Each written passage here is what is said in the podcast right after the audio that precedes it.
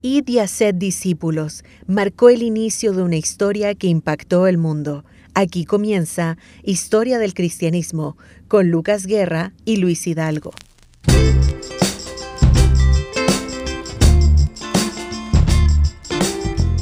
Hola, ¿cómo están queridos hermanos? El Señor les bendiga grandemente. Estamos reunidos acá listos ya para poder compartir en su programa Historia del Cristianismo, en donde compartimos temas todos relevantes para la iglesia, para la actualidad, pero desde una perspectiva histórica, en donde podemos ver diferentes contextos históricos sobre la iglesia, diferentes temas específicos. Hemos estado compartiendo anteriormente de los primeros programas sobre la reforma, los diferentes tipos de reforma. Después empezamos a, interiorizarnos un poco más en el libro de, los hechos, el contexto un poco más, los fundamentos, que son temas también importantes y relevantes que hemos estado compartiendo eh, hace eh, programas atrás. Y en esta oportunidad nuevamente nos acompaña nuestro hermano Luis Hidalgo, para que esté aquí junto a nosotros, como ya es costumbre, ya compartiendo acerca de, estos temas tan relevantes, tan importantes para la iglesia. Estamos compartiendo en el día de hoy, en esta mañana, fundamentos de la historia de la iglesia. Ya, y esta es la continuidad de los programas anteriores que hemos estado compartiendo. ¿Cómo estás, Luis? El Señor te bendiga. Hola mi hermano Lucas, gusto saludarte amado y también a, nuestros auditores. Es un placer saludarles en el amor del Señor. ¿Y te parece si comenzamos con el texto lema, que es Romanos 15.4? Ojalá lo terminemos aprendiendo todo de memoria. Sí, porque por supuesto esto sienta mucho de las bases de lo que es la historia no es un resumen de la historia, sino porque es importante estudiar la historia más que nada, y es porque tales cosas se escribieron hace tiempo en las escrituras. Y la historia del cristianismo eh, no puede estar separada del libro de los libros, de la revelación de Dios, de la escritura, para que nos sirvan de enseñanza. Y las escrituras nos dan esperanza y ánimo mientras esperamos con paciencia hasta que se cumplan las promesas de Dios. Y por eso considero yo que es un versículo que nos ayuda a entender la importancia de lo que se ha escrito en el pasado, la consideración de las escrituras y de ahí en adelante lo que es la historia del cristianismo. Y como diría eh, Joseph Lord, que es un eh, teólogo, un historiador católico romano, que estuvo muy vinculado con el régimen nazi, por supuesto eso no estamos de acuerdo, mm. pero él dice que la historia de la iglesia, la historia del cristianismo es teológica no, es algo separado, es teológica, ¿ya? Eh, y en esa consideración es que estamos aquí, porque cuando hablamos de teología hablamos del discurso de Dios, de lo que Dios ha dicho, y todo lo que eso implica. Por eso es tan importante estudiar la historia de la iglesia, que se da en un espacio-tiempo, si bien Dios es eh, el creador de la iglesia, la, la, iglesia es la invención divina, pero se da en un espacio-tiempo, lugar determinado. Por lo tanto, la historia de la iglesia es teológica. Vamos a orar, ¿te parece, para comenzar, Lucas? Para que el Señor nos ayude y nos bendiga en este tiempo. Bendito Dios y Padre nuestro, no podemos avanzar hacia adelante si no consideramos, Señor, nuestra historia, sobre todo considerar aquellos errores, pero también aquellos aciertos y victorias que tú has dado a tu pueblo durante estos dos eh, milenios ya, Señor incluso desde antes. Señor, finalmente eres tú quien se lleva la gloria y todo lo que podemos ver en el hombre, lo que ha desarrollado, lo que ha hecho, lo que ha pensado, lo que ha escrito, es solamente por tu gracia, tu gracia divina. Ayúdanos, Señor, a comprender lo que eh, nos convoca en este lugar a través de Radio Armonía. Bendice a mi hermano Lucas, a mí, que seamos instrumentos en tus manos para entregar información clara y de edificación para el cuerpo de Cristo. En el nombre de Jesús. Amén. Amén. Eh, este mismo autor, Joseph Lord, eh, tomando un poco la idea de Agustín, eh, dice de que todo cuanto ocurre en el tiempo es de Dios. Y es la verdad, cuando vemos la providencia de Dios a lo largo de la historia de la humanidad, no podemos pensar que la historia de Dios es aislada de la historia de la humanidad De hecho, la historia en la que estamos situados hoy es gracias a lo que Dios ha, hecho, a lo que Dios ha formado, en cómo Él ha actuado a de la historia. Y lo hemos dicho que Él está presente, no una idea liberal de que Él interviene en momentos puntuales, sino que Dios está presente en su providencia, y para eso invito a leer el maravilloso libro de John Piper, Providencia, que llegó ya hace poco acá a Chile, pero nos damos cuenta de que Él está involucrado en todas las cosas. No se trata de determinismo o fatalismo. Eh, se me cayó la cuchara, ah, Dios hizo que se me cayera la cuchara, no es eso. Claro. Pero a lo largo de los procesos históricos, y como la historia de la iglesia es teológica, Dios, por supuesto, Él está involucrado porque Él mismo, ah, usando a hombres pecadores como nosotros, lo dijimos la semana pasada, esta es una historia eh, de muchos colores, eh, de diferencias, de diversidades, pero Dios ha usado la historia para manifestar eh, en muchas contradicciones también quién es Dios, en su providencia, Él está presente. Y eso es un tremendo consuelo, mi querido Lucas. Así es, hermano. ¿Te parece? Vamos avanzando con más fundamentos, volviendo al, al autor James Dunn, en el cual hemos estado considerando, entre otras cosas. Él cita eh, los textos de Nag Hammadi, que ya vamos a llegar allá también. Y siempre cuando digo vamos a llegar allá es porque vamos a llegar allá en algunos, algunos meses más.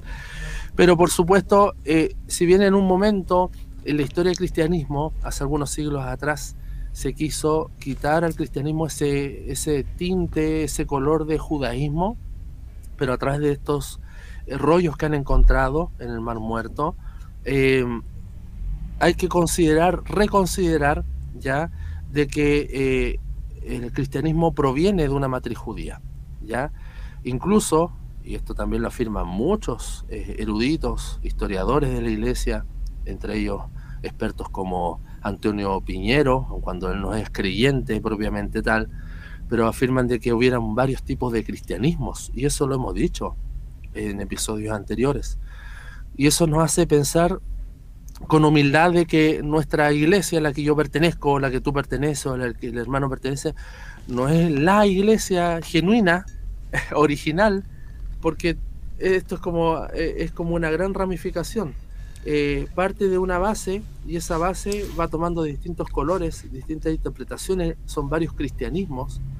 De hecho, este mismo autor, Antonio Piñero, tiene un libro que es como eh, Derribando Cristianismos, algo así se llama el título, eh, porque habla de varios cristianismos. Por supuesto, la idea aquí no es confundir, es un poco ampliar y no considerar que, bueno, la iglesia a la que yo voy, no sé, en Puente Alto, es la iglesia genuina, es la iglesia apostólica, no es así. Debemos tener mucha humildad y por eso debemos ir a la raíz, a las raíces y considerar, sí, venimos de una matriz judía, pero de ahí se abrió a muchas formas de cristianismos y algunas consideradas después como herejías y otras que no eran herejías en su comienzo, después eh, se transformaron en energía. Entonces son cosas que son muy contradictorias que vale la pena considerar. Así que muchas formas cristianas incluso fueron rivales en su momento, imagínate, formas cristianas. Eh, así que reafirmar que Jesús era judío es una verdad absoluta, no la podemos negar, y se ha transformado en un punto de estudio hoy en día para estudiar eh, la historia del cristianismo. ¿ya? no, no podemos negar que Jesús es judío. Entonces, ¿por qué fue crucificado? ¿Por qué fue juzgado por los mismos judíos? ¿Por qué fue rechazado por los mismos judíos si él era judío? Esas son las contradicciones que tenemos que resolver. Eh, y después, bueno, ¿y el cristianismo qué es entonces? Eh, Cristo es el fundador del cristianismo. Ahora podemos decir, sí, él sienta las, las bases, el fundamento, lo que él era en persona, ahora después él es proclamado, ya lo que él predicaba, ahora él después es predicado él interesante. Él es el predicador. El Evangelio de Dios se ha acercado. Ahora Él es el sujeto de la predicación. A Él se predica, de Él se predica. Entonces hay una distancia que hay que considerar. Más todavía cuando consideramos que los escritos del Nuevo Testamento eh, se escriben, yo lo, he dicho, episodios anteriores, 10, por lo menos 20, 25, 30 años después de que Cristo ascienda a los cielos. Entonces, eso vale la pena considerar. ¿ya? Posible eh, que ya la predicación cristiana ya tuviera algunos tintes de helenismo Recordemos que el contexto, y eso lo vamos a ver a partir del próximo episodio, si Dios quiere, eh, era el imperio griego, que en su momento estuvo 10 años nada más, antes de, lo que conocemos como Nuevo Testamento, ya el imperio griego eh, conquista y, provoca una tremenda influencia cultural, de pensamiento, eh, de idioma. Por lo tanto, cuando pasan algunos siglos después, ya con los primeros cristianos, ya probablemente la predicación, el desarrollo del pensamiento, del dogma, ya tiene, ya tiene mucho de em, helenismo y eso también vale la pena considerar. Muy bien. Em, así que hay que considerar siempre estas, eh, estas transiciones, Lucas, de Jesús a Pablo, de eh, los discípulos a los primeros. Eh, de hecho, ya de los discípulos, entre Cristo y los discípulos hay una distancia, porque ninguno escribe a los tres años después de la ascensión de Cristo, a los cinco escriben después de 10, 15 años es tremendo esa, ese espacio y uno, uno salta de inmediato de los evangelios a hechos y uno dice, ¡ay, qué seguidito! Claro, pero Lucas y Hechos eran un solo tratado para Teófilo, ya vamos a llegar allá. Pero eso se escribe mucho tiempo después de la ascensión de Jesús, entonces son detalles que hay que considerar y no ser tan cuadrados o de repente tan eh, obtusos y decir, bueno, acá hay más. Tengamos humildad para llegar a esas fuentes y poder eh, buscar más y tener esa, ese, ese, ejercicio de repensar, de evaluar, de releer muchas cosas. ¿ya? Sabemos que Dios siempre ha velado por su iglesia, ¿ya? y eso no tenemos ninguna duda. Hay un muy buen autor español, es experto en, en, cultura del, del, Oriente Medio, ¿no? en especial de, de, la cultura hebrea, ya él es profesor allá, creo que ya falleció, Pau Figueras se llama, eh, y él dice que el cristianismo debe ser considerado como un tercer hombre. Mira qué interesante. ¿Qué significa tercer hombre? Ni judío, ni judío, ni pagano. Y ahí tenemos Efesios 2, que Dios de ambos pueblos, ambos pueblos están delante de la cruz. Y entre paréntesis pueden escuchar mis podcasts de Efesios en mi canal de YouTube. Un aviso. Eh, están ambos pueblos delante de la cruz, Cristo extendiendo sus brazos ¿no? A ambos pueblos y de los ambos pueblos hace uno. Y por eso este autor, de manera acertada, creo yo, dice que el cristianismo es un tercer hombre. No es ni judío, no es ni griego. Pero sin embargo hay que considerar todo eh, sus raíces. ¿ya? No es un corte y de ahí para atrás no hay nada. Por eso que al comienzo partimos desde Génesis y de Adán y Eva, el Antiguo Testamento, porque no podemos eh, no considerar lo que ocurre hacia atrás. Em, así que vale la pena esa consideración también. Em, el cristianismo siempre siente una atracción hacia el judaísmo, ¿ya? y aun cuando en un momento se quiso eh, callar esa consideración al judaísmo, pero hoy en día, y lo dijimos también, a partir del holocausto ha habido como un reflotar de los estudios de la consideración cristiana del judaísmo y que el judaísmo es importantísimo teológicamente, ¿ya? Es un tema a discutir, un tema a debatir. Eh, se quiso separar al máximo, eh, incluso cambiando fechas de, de, los meses, fechas de celebraciones, pero eso no, no permitió que hubiera una separación absoluta. Por eso ahora se vuelve a considerar eh, al judaísmo. ¿ya? seguimos avanzando es muy interesante también lo que plantea un historiador de la iglesia protestante, Philip Schaff. Creo que no ha llegado nada en español en estos momentos. Tiene un, escrito de historia de la iglesia cristiana de más de 4.000 páginas, imagínate. No, sé si está dispuesto bien, a leer. Bien extenso, al parecer. no sé si está dispuesto a leer tanto, pero eh, él, es un historiador que dice algunas cosas interesantes que vale la pena considerar en estos fundamentos de la historia del cristianismo. El cristianismo no es solo doctrina, ya, eh, sino que es la vida, es la práctica, es una nueva creación moral, una nueva ciudadanía. Ya es un hecho salvador concreto y que se encarna principalmente en Cristo. Él es la palabra encarnada, Dios hombre, para extenderse y él a la vez a través de él extender sus brazos ¿no? Eh, a toda la raza humana, Por eso que hablábamos, lo que citaba Pau Figueras, que el cristianismo es un tercer hombre, ya porque ya no hay judío ni griego, eh, no hay negro ni blanco, es una sola nueva humanidad. La humanidad, como me gusta decir a mí, cuando estamos en el contexto de iglesia, que es la nueva humanidad, la nueva sociedad, una nueva comunidad, somos la sociedad de los muertos vivientes. Estábamos muertos nuestros delitos y pecados, y el Señor nos ha resucitado y con el Espíritu Santo nos ha amalgamado a esta nueva comunidad. Por eso que, que eh, es interesante lo que Él dice, los lleva a una comunión salvadora con Dios. Con Cristo está, Dios está reconciliando consigo al mundo a través de Cristo. No hay otro mediador. Por lo mismo, lo mismo ocurre con el cristianismo. De hecho, el cristianismo es lo que acabo de decir. Eh, y no hay individuos solos, no hay lobos solitarios, es una comunidad. Una de las cosas que hizo nuestro Señor Jesucristo es luchar contra el individualismo, a pesar de que él era un hombre, uno ve los relatos, estaba muy solo siempre, buscaba eh, eh, esa soledad que yo creo que sana, que es estar a solas con el Padre. Sí. No una soledad de no me gusta la gente, sino que él buscaba instancias para orar en devoción, buscando esa piedad pero después él iba a la comunidad y si bien él después empezó a predicar solo a personas individuales, piensa tú en los relatos, vemos que él predica a multitudes y después empieza a hablar a personas individuales. Pero no es para que esas personas se mantengan individuales, sino para que pasen a ser parte de una comunidad. Así que vemos eh, una nueva vida, una vida regenerada, una nueva comunión, una vida santificada.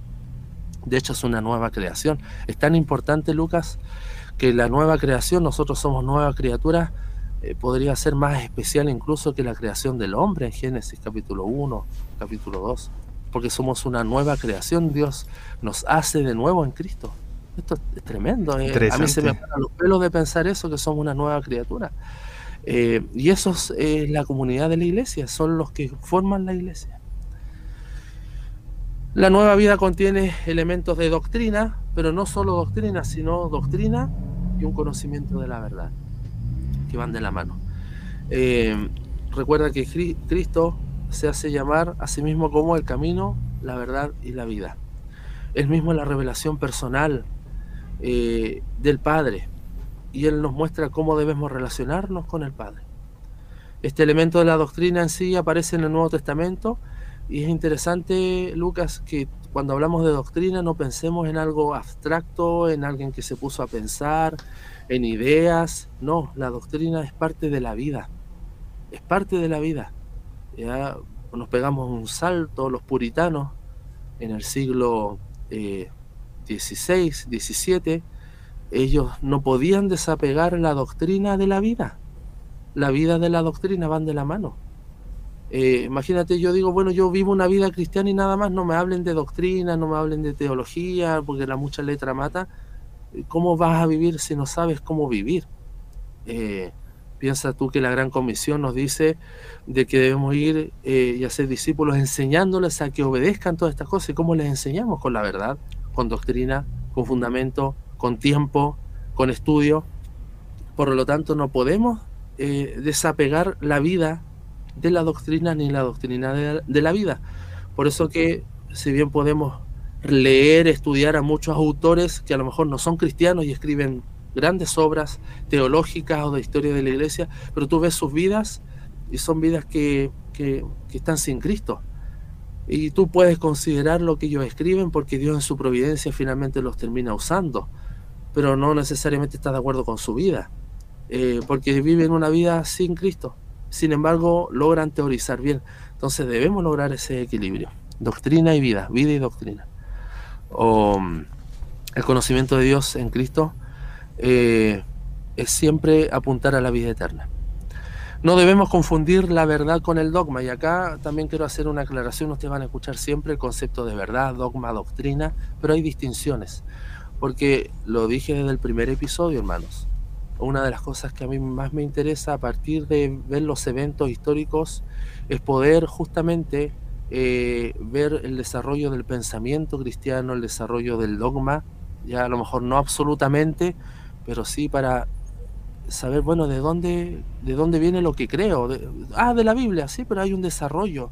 Hay personas que opinaron, que interpretaron, y es lo que tenemos acá.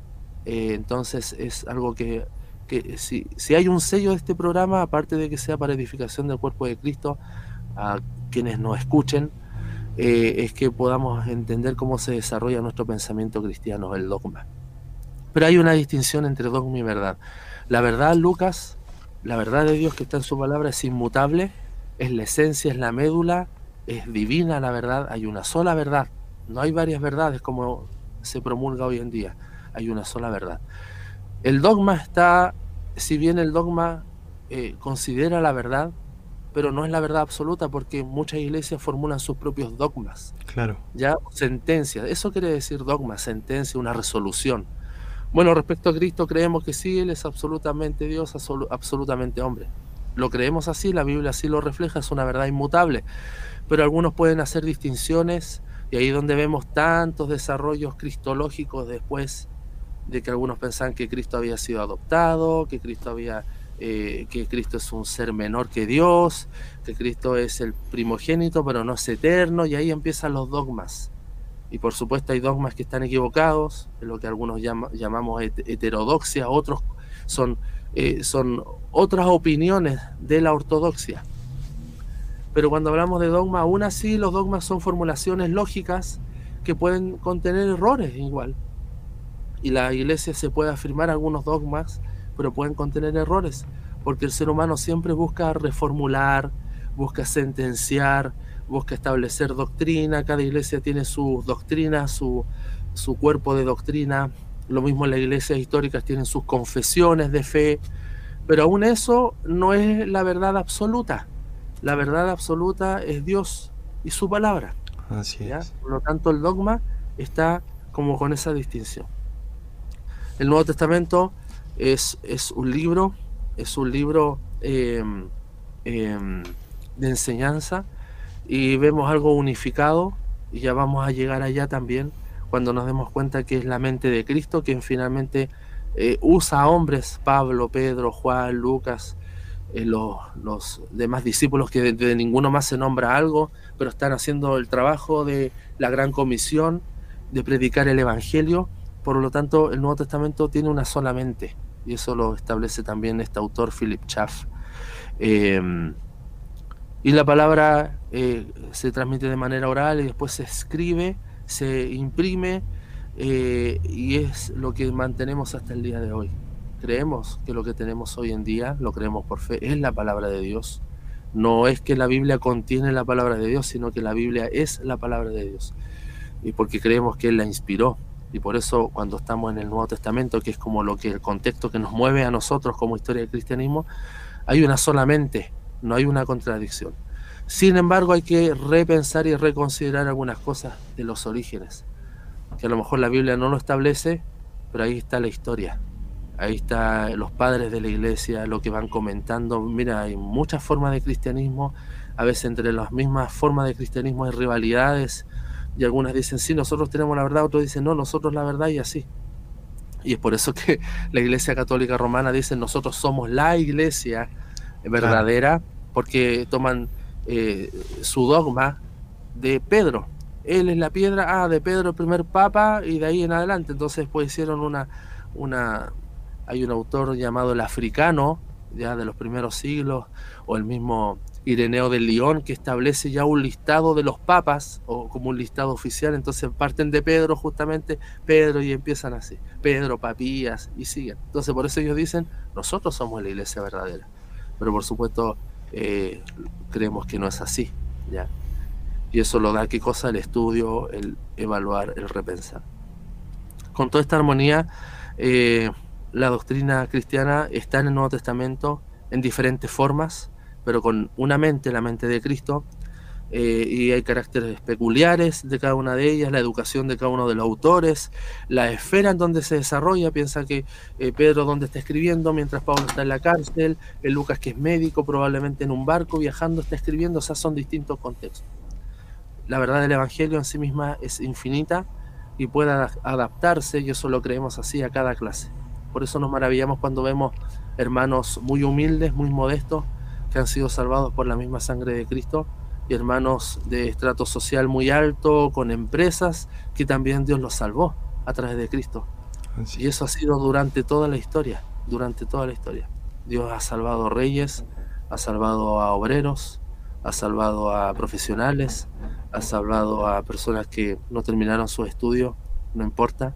La raza, el color, es el mismo evangelio, es un evangelio infinito. Así es. Eh, y es una verdad infinita. Así que el evangelio se adapta a cada temperamento, a cada orden, a cada talento, a cada hábito de pensamiento, el Evangelio se va adaptando. No es que el Evangelio lo modifiquemos, pero aún así, cuando vemos en Pablo predicar, por ejemplo, en el Areópago, él está predicando a filósofos. A lo mejor no todos creyeron, creyeron uno, dos o tres. Eh, pero él adapta el mensaje dice, ustedes tienen una estatua del Dios no conocido. Bueno, de ese Dios yo les voy a hablar. ¿Por qué? Porque los filósofos siempre estaban buscando un nuevo conocimiento y bueno, dijeron, ah, si hay un conocimiento que no conocemos y no tiene nombre de quién lo formuló, bueno, a ese le dedicamos una estatua. Entonces Pablo parte de ese principio y les predica a ellos. Te das cuenta, se adapta, pero es el mismo evangelio de Jesucristo. Eh, debemos considerar que eh, hay diferencias, ya hay grandes divisiones religiosas en el mundo, eh, y esto ha ocurrido siempre, eh, y aún así podemos considerar la historia del cristianismo como algo que Dios ha preservado durante el tiempo, pero aún así hay diversidad, aún así hay, hay diferentes formas de expresión del cristianismo. Y, eh, pero de alguna manera somos una raza especial que a, lo mejor no tenemos... es que esto es tan contradictorio, Lucas, porque tú piensas, ve tu iglesia, ve tu propia iglesia local cuántas diferentes personas hay, las cuales Dios salvó, rescató de diferentes contextos, pero somos una raza especial y eso es la, y la identidad de eso es Cristo. No es otra. No es otra. Y tú dices, pero ¿cómo esta persona Dios la salvó? Mira cómo es. no sé. Eh, yo miro mi iglesia y veo la diversidad de personas que, que hay. Y uno glorifica a Dios por eso. No es que uno le reclame a Dios, pero uno dice, pero Señor, ¿cómo Él y cómo yo? Eh, pero la identidad, finalmente la identidad está en Cristo. Nuestra identidad está en Cristo. ¿ya? Eh, tú ves ahí, los paganos se convierten sin conocer la ley de Moisés, eso lo vemos en el contexto del Nuevo Testamento. Pasaron de inmediato del estado de naturaleza al estado de gracia. Mira, no conocían la ley de Moisés como si la conocían los, los judíos. El primero que quiere decir los, los paganos representaban, eh, perdón, los judíos representaban el principio histórico, tradicional, conservador, somos el pueblo de Dios, escogido, Él ha sido nuestro Dios de hace 3.000, 4.000 años atrás, antes de Cristo, mientras que los paganos dicen, eh, nosotros representamos la libertad, la independencia y el progreso. No tenemos la ley hacia atrás, aun cuando pecaban según la ley, eso no lo podemos eh, desconsiderar, pero el pagano es una nueva, se adhiere a este cuerpo de Cristo, forman parte de un pueblo y por eso que para los judíos es tan difícil, y ahí lo vamos a ver también el, un pasaje muy importante para entender mucho de este contexto, es Hechos 15, el primer concilio de Jerusalén, como los judíos dicen, ya no demos más carga a ellos, no les podemos exigir a ellos que hagan las cosas que hacíamos nosotros como judíos. Pero piensa tú que para ellos es tan difícil cuando ellos son creyentes y son, están en Cristo, hay Pablo, Pedro, todos los del concilio Jacob, están en Cristo, pero es, desapegarse de toda una cultura para atrás. Bueno, nosotros somos pueblo judío y vienen unos paganos, unos prosélitos, se unen a nosotros, eh, gente que no es judía y mira, ahora son parte del mismo pueblo, es difícil, es difícil.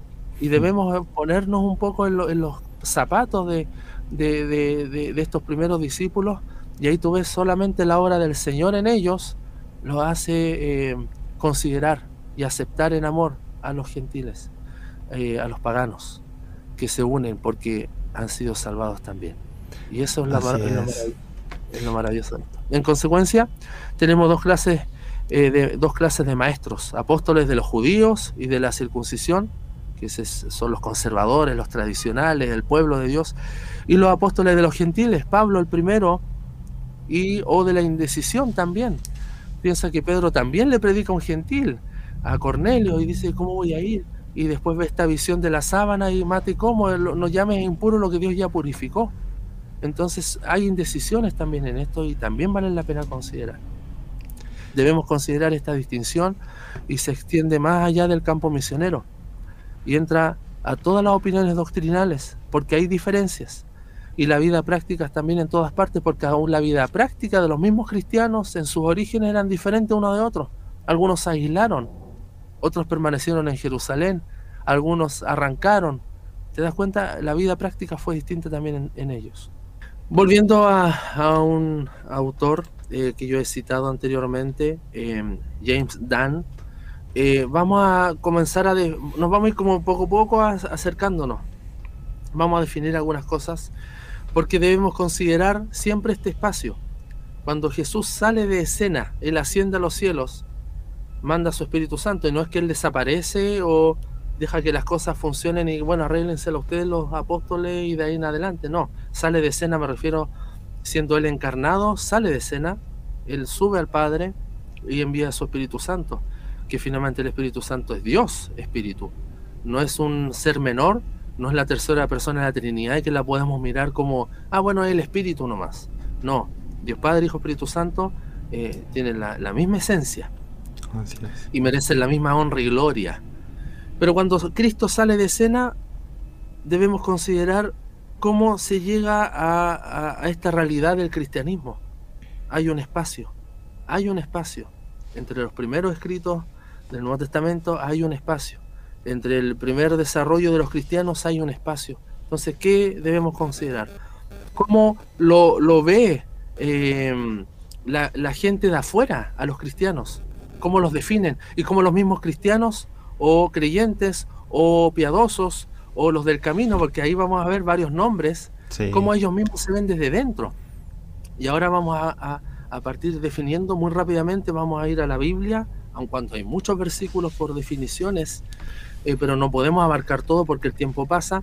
Pero mira, partimos de la, de la sentencia de que todo parte en Jerusalén. Todo parte en Jerusalén. Ya lo dijimos, el cristianismo tiene una matriz judía, por lo tanto todo parte en Jerusalén. Ahí donde Jesús le dice, ya los primeros capítulos de Hechos, quédense aquí, no se muevan. Hay gente de otros lados, que vienen a adorar a Dios y es en ese contexto que ocurre el Pentecostés. Pero ya vamos a llegar allá. Pero todo parte ahí, en Jerusalén. Muy bien.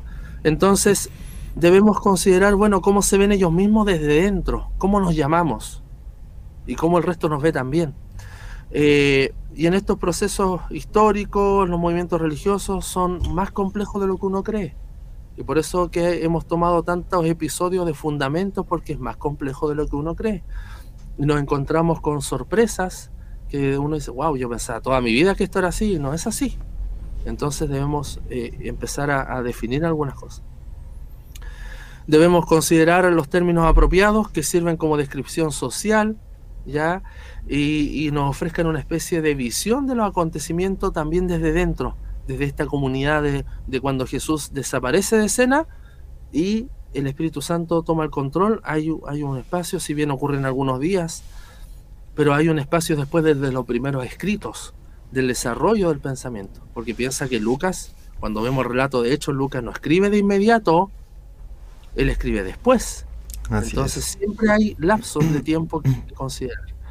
Y con esto no estoy negando la autoría de Lucas, o estoy negando la realidad del libro de Hechos, o negando los evangelios, no es eso es simplemente considerar de que eh, eh, hay espacios en la historia que debemos considerar. En primer lugar, ¿qué fue lo que comenzó en Jerusalén? Si todo partió ahí, ¿qué comenzó en Jerusalén? Todos dirán al cristianismo. Vamos viendo. En primer lugar, el cristianismo. Parece obvio de que es como la palabra ¿no? que más nos identifica. De hecho, nuestro programa se llama Historia del Cristianismo. Y hay autores, y los cité también anteriormente, por ejemplo, Antonio Piñero dice, debemos hablar de cristianismos. Y de hecho deberíamos hablar historias de los cristianismos, imagínate. Interesante. Interesante, pero eso ya nos escapa un poco, eh, da para otro, otro contexto, porque la idea aquí no es confundir. sí debemos tener en consideración de que hay, eh, hay un origen, pero ese origen tiene diferentes colores hay diversidad, hay distintas expresiones del cristianismo y eso tenemos que tenerlo claro. ¿ya? Eh, así que vamos, comencemos. Eh, hablar de cristianismo ocurrimos en un anacronismo, y lo dije creo en unos episodios anteriores, porque eh, Cristo jamás dijo yo voy a fundar el cristianismo. El anacronismo es algo está fuera de tiempo, se dice mucho después. De hecho, probablemente fue San Ignacio, uno de los padres de la iglesia, quien primero usó el término cristianismo en sus escritos en el siglo II, Lucas. Recién ahí. Ningún, no era un término conocido. Aun cuando vemos y algunos de, ah, pero Hechos 11.26 nos dice que es la primera vez que se les llama cristiano eh, eh, en, en Antioquía. Y eso lo dice la Biblia, estamos claros. Pero se dice cristiano, puede ser una consideración de alguien que escribió después diciendo, bueno, ahí se dice cristiano, pero no era la manera más común de cómo se les denominaba. O si no, todos los padres de la iglesia y los primeros escritos podrían haber dicho cristianos. De hecho, cristiano era una forma como eh, despectiva de referirse a los que seguían a Cristo, eran como pequeños cristos, cristitos. ¿Ya? Pero eh, es importante, imagínate, ¿por qué no, no era tan común ese término como si lo entendemos nosotros ahora? De hecho, es el término como más común hoy en día. Pero San Ignacio es uno de los primeros en el siglo II que recién se refiere a los cristianos como cristianos. ¿ya? Y ese es el registro que tenemos. Así que vale la pena esa consideración eh, del término cristiano. Eh, no podemos llegar y usar el término cristiano y no con esto quiero decir cambiemos el término de nuestro programa, No, pero justamente estamos aquí para repensar y no nos asustemos cuando hay algo que corregir, hermanos, ¿ya? Pero interesante que el, término cristiano está fuera de tiempo, es anacrónico, se, se, nombra por primera vez según el registro de la escritura en eh, Hechos 11.26, pero en los escritos apostólicos, como no era un término tan común, casi no se usaba, recién aparece en el siglo II. O sea, estamos hablando casi 200 años después de la ascensión de Cristo, por lo menos 150 años. Recién ahí se usa el término cristiano en los escritos post-apostólicos. Vale la pena eh, tomar entonces la consideración de decir, bueno, ¿nos llamamos cristianos? ¿Nos debemos llamar cristianos? Ahí hay un punto. Anótelo, estudie, profundice ahí. Segundo término.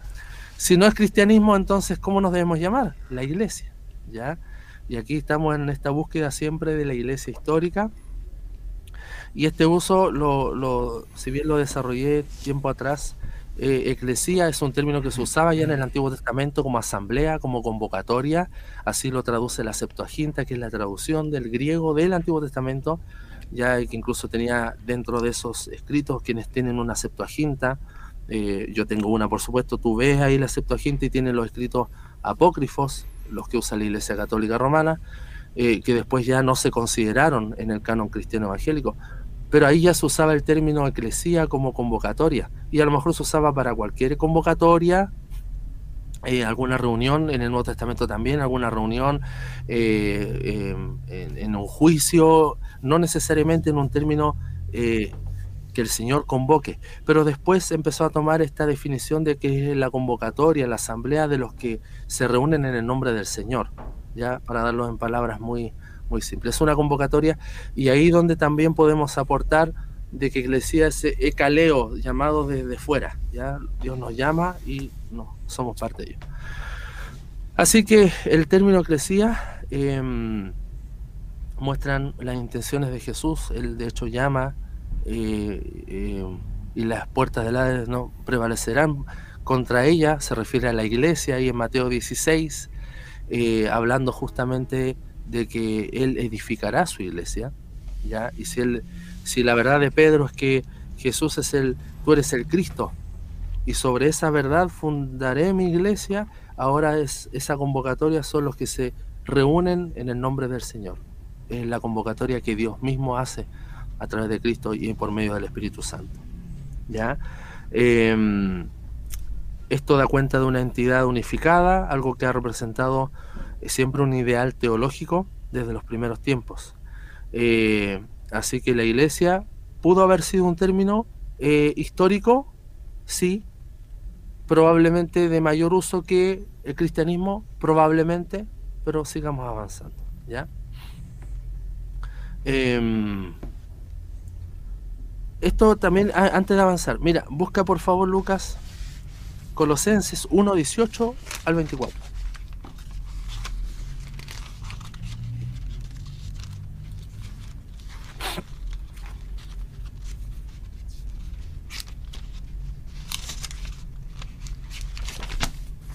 ¿Cuánto, perdón? Colosenses 1, 18 al 24.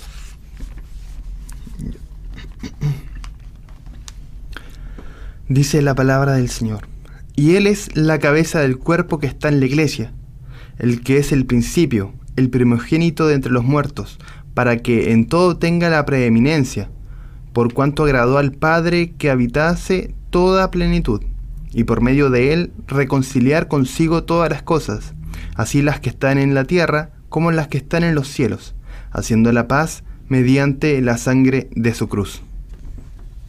Cuando yo hablo que de los distintivos históricos de la iglesia, podemos decir que la iglesia es una santa apostólica y católica, no es católica romana, católica, es universal, pero es interesante que el término católica fue usada recién en el siglo II por otra vez San Ignacio.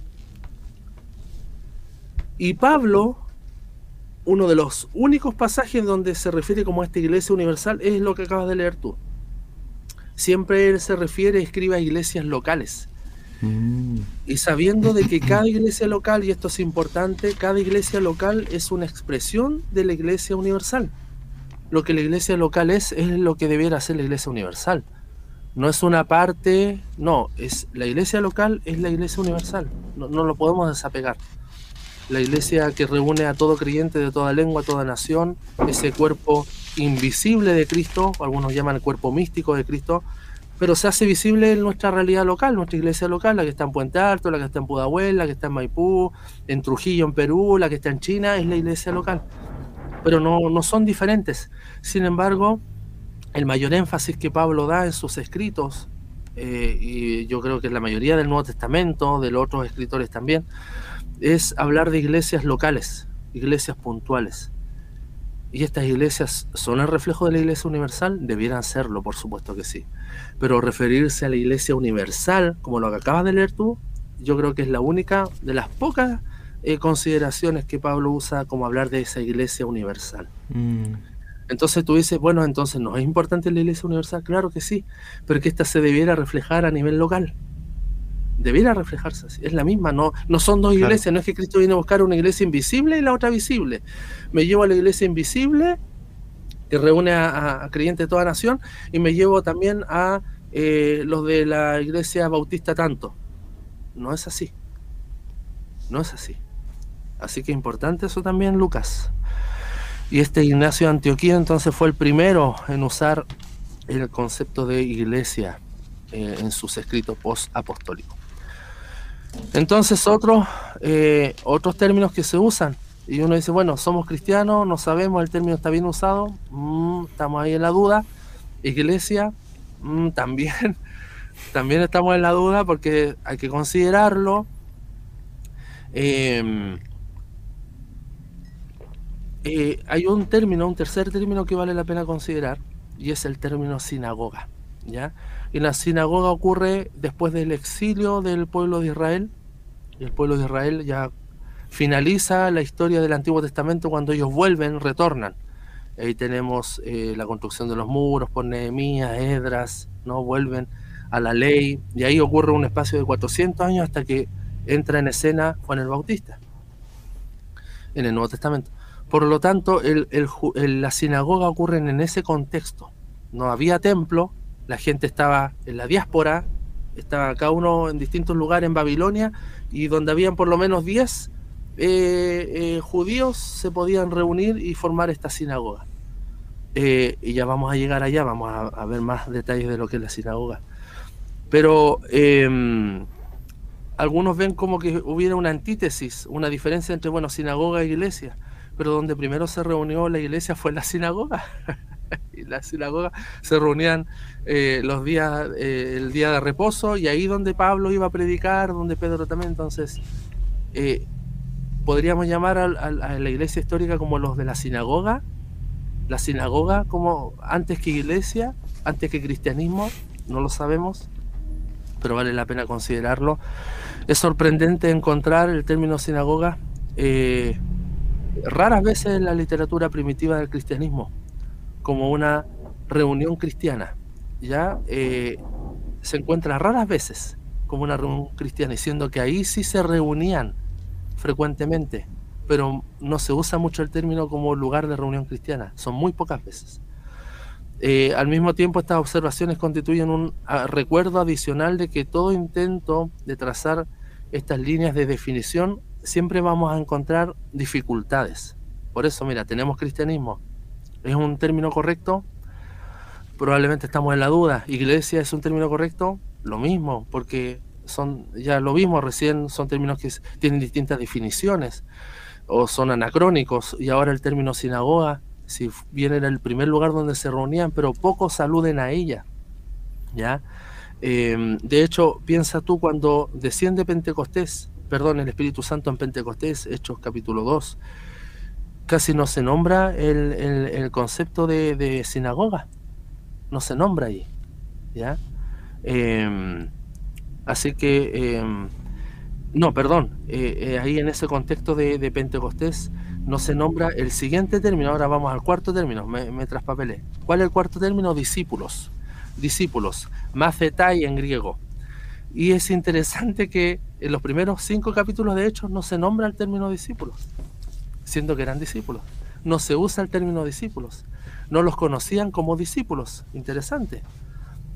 Podría proporcionar una conexión con la misión de Jesús, y eso está de acuerdo. ¿Ya? Y del círculo inmediato a Jesús. Y em, ya en el libro de Hechos, avanzando el libro de Hechos, ya el término discípulo se ocupa un poco más. Pero es interesante que los primeros cinco capítulos de Hechos no se ocupa el término discípulos. Interesantísimo, la verdad. Bien, interesante. Em, discípulos de Jesús propiamente tal. Por otro lado, em, cuando aparece el término discípulo después ya en Hechos, no digo que este término está mal usado, ojo, Estamos solamente pensando. Pero es interesante que eh, el término discípulo solo aparece en los evangelios y en hechos. No aparece en ninguna otra carta ni escrito del Nuevo Testamento. Por lo tanto, si los escritos del Nuevo Testamento se escriben por lo menos entre el 50 después de Cristo y el 90 después de Cristo con Apocalipsis, o sea, ahí tienes por lo menos 40 años de, escritos, y después nos ocupa más el término discípulo, entonces, un término válido, ¿nos podemos llamar nosotros discípulos ahora? si no se ocupa más, se ocupa solo el Evangelio y en parte de Hechos, y después no se ocupa más. Así que no era una designación tan conocida ni tan usada, ni siquiera por los mismos creyentes, ni siquiera por los de afuera. ¿Ya? Así que em, la ausencia de discípulos en los demás escritos del siglo I invita a pensar que ese nombre no se empleaba mucho como referencia a seguidores de Jesús, en, el primer siglo. Lo mismo que el cristianismo, no se usaba mucho. Entonces, eh, da para pensar, ¿no, Lucas? Sí, sin duda. Otro término, quinto término, término histórico, creyentes. ¿Es realmente el primer término colectivo? Este sí que es el primer término colectivo empleado para la nueva comunidad. ¿Ya? Eh, ¿Puedes leer Hechos 2.44, por favor? Sí. Yo voy a leer Romanos 3:22.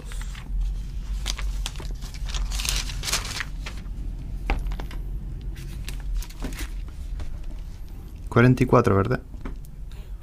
Eh, Hechos 2.44.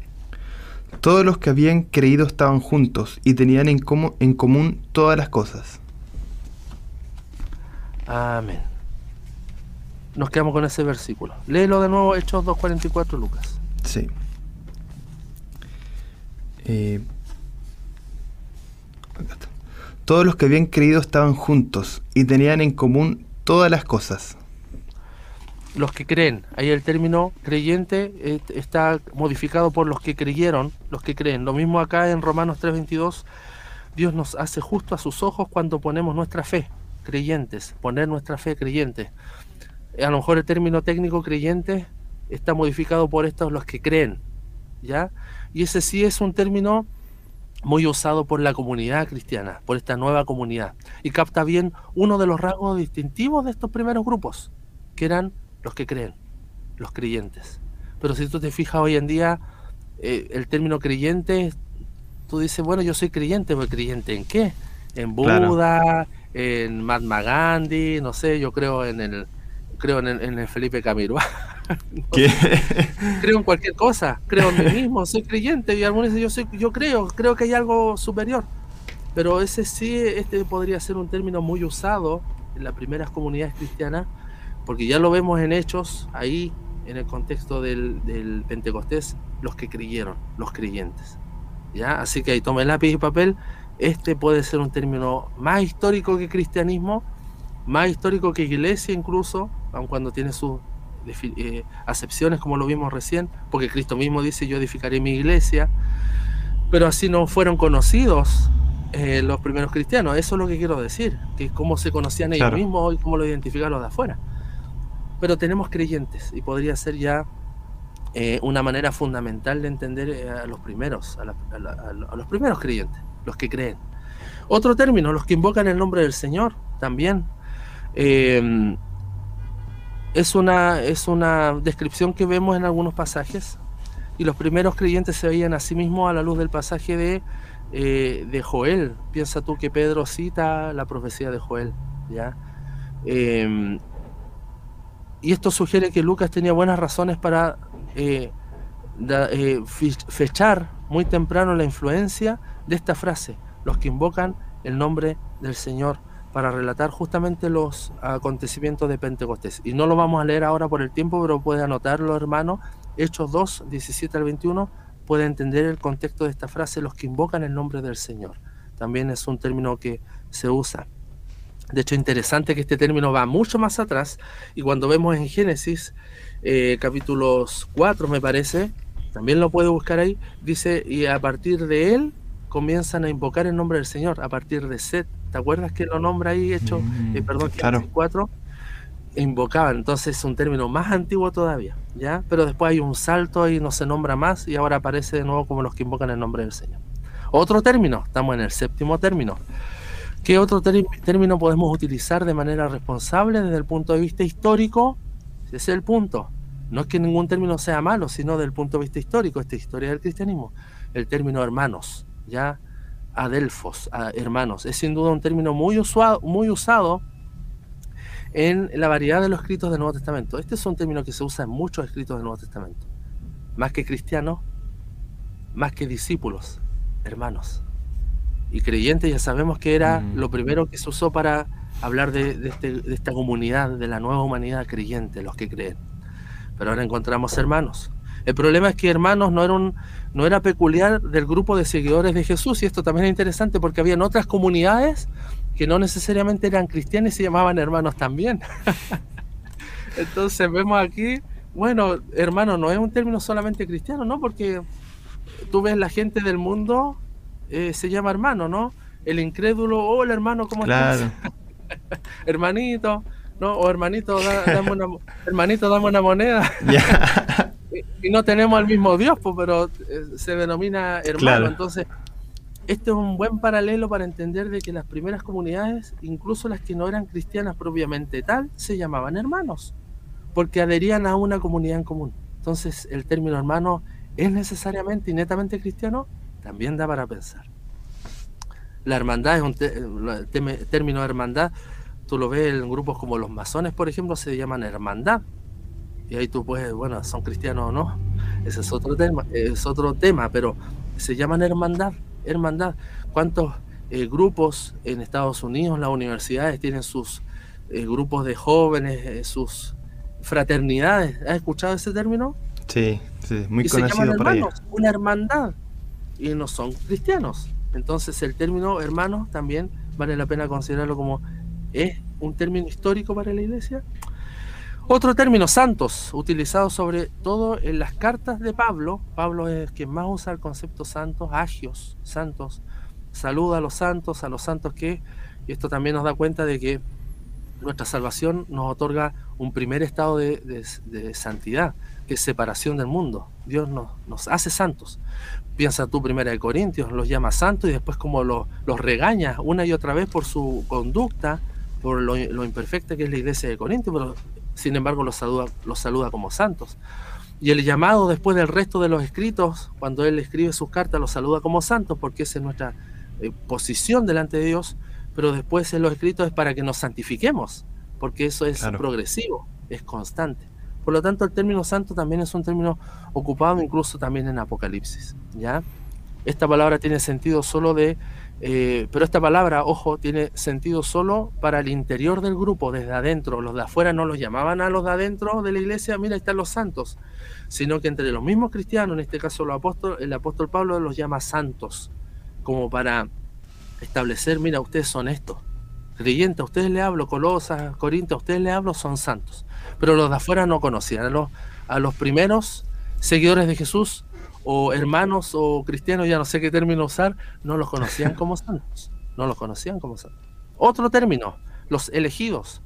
Como pueblo, persona, tema central en la concepción judía, porque los judíos sí ocupaban este término mucho. Somos el pueblo escogido, los elegidos. ¿ya? Y este era un término, ya lo vemos en, el Antiguo Testamento. Eh, em, y incluso las sectas del Mar Muerto de las que se han encontrado escritos, y ya vamos a llegar allá, también se denominaban como los escogidos y los elegidos. Por lo tanto, también es un tema que hace conexión directamente con el pueblo judío. Bueno, ahora nosotros somos los escogidos. Ah, ya no el pueblo de Israel. Y ahí está el debate hasta el día de hoy. La iglesia es Israel, la iglesia es distinta de Israel. ¿Te das cuenta? Entonces, ¿quiénes son los escogidos? ¿Israel más la iglesia, un solo pueblo o hay distinción? Interesante eh, este, este tema que, hemos, que estamos compartiendo. Querido Luis, el tiempo nos ha alcanzado. Ya estamos. ¿Me, regalas, ¿me regalas dos minutos? Ya, ya, ya. dos minutos. Solo para nombrar. y con esto terminamos. Sí, sí, está bien. Un minuto, amado. Mira, otros términos que se usan también, los pobres, también había una consideración, pero no era muy usado, pero sí se les llamaba eh, eh, como los pobres a algunos, pero no hay mucho sustento de esto. Otro término, los amigos, ya, y usaba, se usaba intercambiable el término amigos, justos, rectos, ya, que era también los salvados. Estos son otros términos que vemos en el Nuevo Testamento, pero no necesariamente eran términos históricos. Ya sabemos, amigos, justos, los que son salvados. Eh, y otro término que sí es usado es los del camino. Y esto alude también a Juan el Bautista, que él viene a preparar camino, él abre camino y eso alude a Isaías, por lo tanto acá también vemos una conexión histórica, ¿ya? y de hecho a los del camino es de la manera en cómo se les identificaba a los primeros cristianos, porque habla de vida como un modo de vivir, la asociación de ideas entre conducirse como caminar al estilo de la vida de, de alguien a quien seguir. ¿ya? Por lo tanto, el término camino eh, lo vemos como un término usado por los primeros creyentes y los de afuera sí los reconocen como los del camino, y eso lo vemos en el libro. Interesante seguidores, del camino, tanto hombres y mujeres. ¿ya? Esto alude, por supuesto, a Isaías 40. Otro término, secta, también es un término muy usado en los orígenes porque el, cristianismo fue una secta judía, proviene de ahí.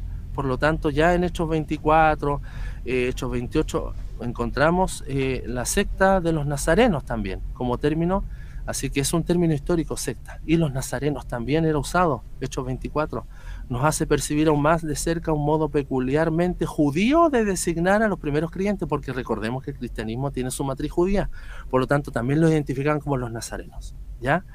Los galileos también era otro término y con eso ya creo que estamos terminando, mi estimado Lucas, como para considerar. Hay mucho, mucho que considerar. Nuestra mente se expande ante tanto conocimiento. Así que le pedimos al Señor que sea Él guiando esta, toda esta información para que pueda llegar a buen puerto, para que lo podamos atosorar, porque estos temas no se tocan normalmente, pero son temas muy necesarios de poder compartir para el crecimiento de, una iglesia saludable, para que cada hermano también pueda ser edificado. ¿Me permite orar cortito, Lucas, para terminar? Oremos, oremos al Señor. Agradecemos este tiempo que nos regalas alabamos tu nombre y gracias por darnos este tiempo, este regalo del medio, como la radio, como el internet, las redes sociales, para llegar a mucha gente que puedan venir al crecimiento, al conocimiento de la gracia de nuestro Señor Jesucristo. En el nombre de Jesús. Amén. Amén.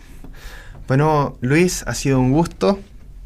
Ahora ahora a, seguir aprendiendo, a seguir estudiando, estudiando más acerca de la historia de, la iglesia, del cristianismo. Ahora viene este programa. Ahora sí viene contexto, uh, más interesante, se vienen grandes temas también para poder compartir. Y bueno, querido hermano, querida hermana, estamos llegando ya al final. Le invitamos también a que si usted, si usted se ha quedado con alguna duda, alguna pregunta, respecto a estos programas que hemos estado compartiendo sobre la defensa de la iglesia, los aspectos teológicos, el valor importante de la iglesia cristiana, como también el contexto social político. No se preocupe, si tiene alguna duda, usted nos la puede hacer llegar a nuestro correo electrónico para que pueda buscar un lápiz y un papel también. historia arroba historia arroba Ahí usted nos puede hacer llegar su consulta, su duda acerca de estos temas y le vamos a estar respondiendo también. Muchas gracias, querido auditor, querido hermano, hermana en Cristo. Recuerde que este programa va a estar en las plataformas digitales, en Facebook como también en nuestro canal de YouTube y el audio usted lo puede escuchar en Apple Podcast, en Spotify y también en nuestra página web www.armonía.cl. Que el Señor le bendiga grandemente y bueno, ahora lo dejamos invitado para que siga en la programación de Radio Armonía. Dios le bendiga.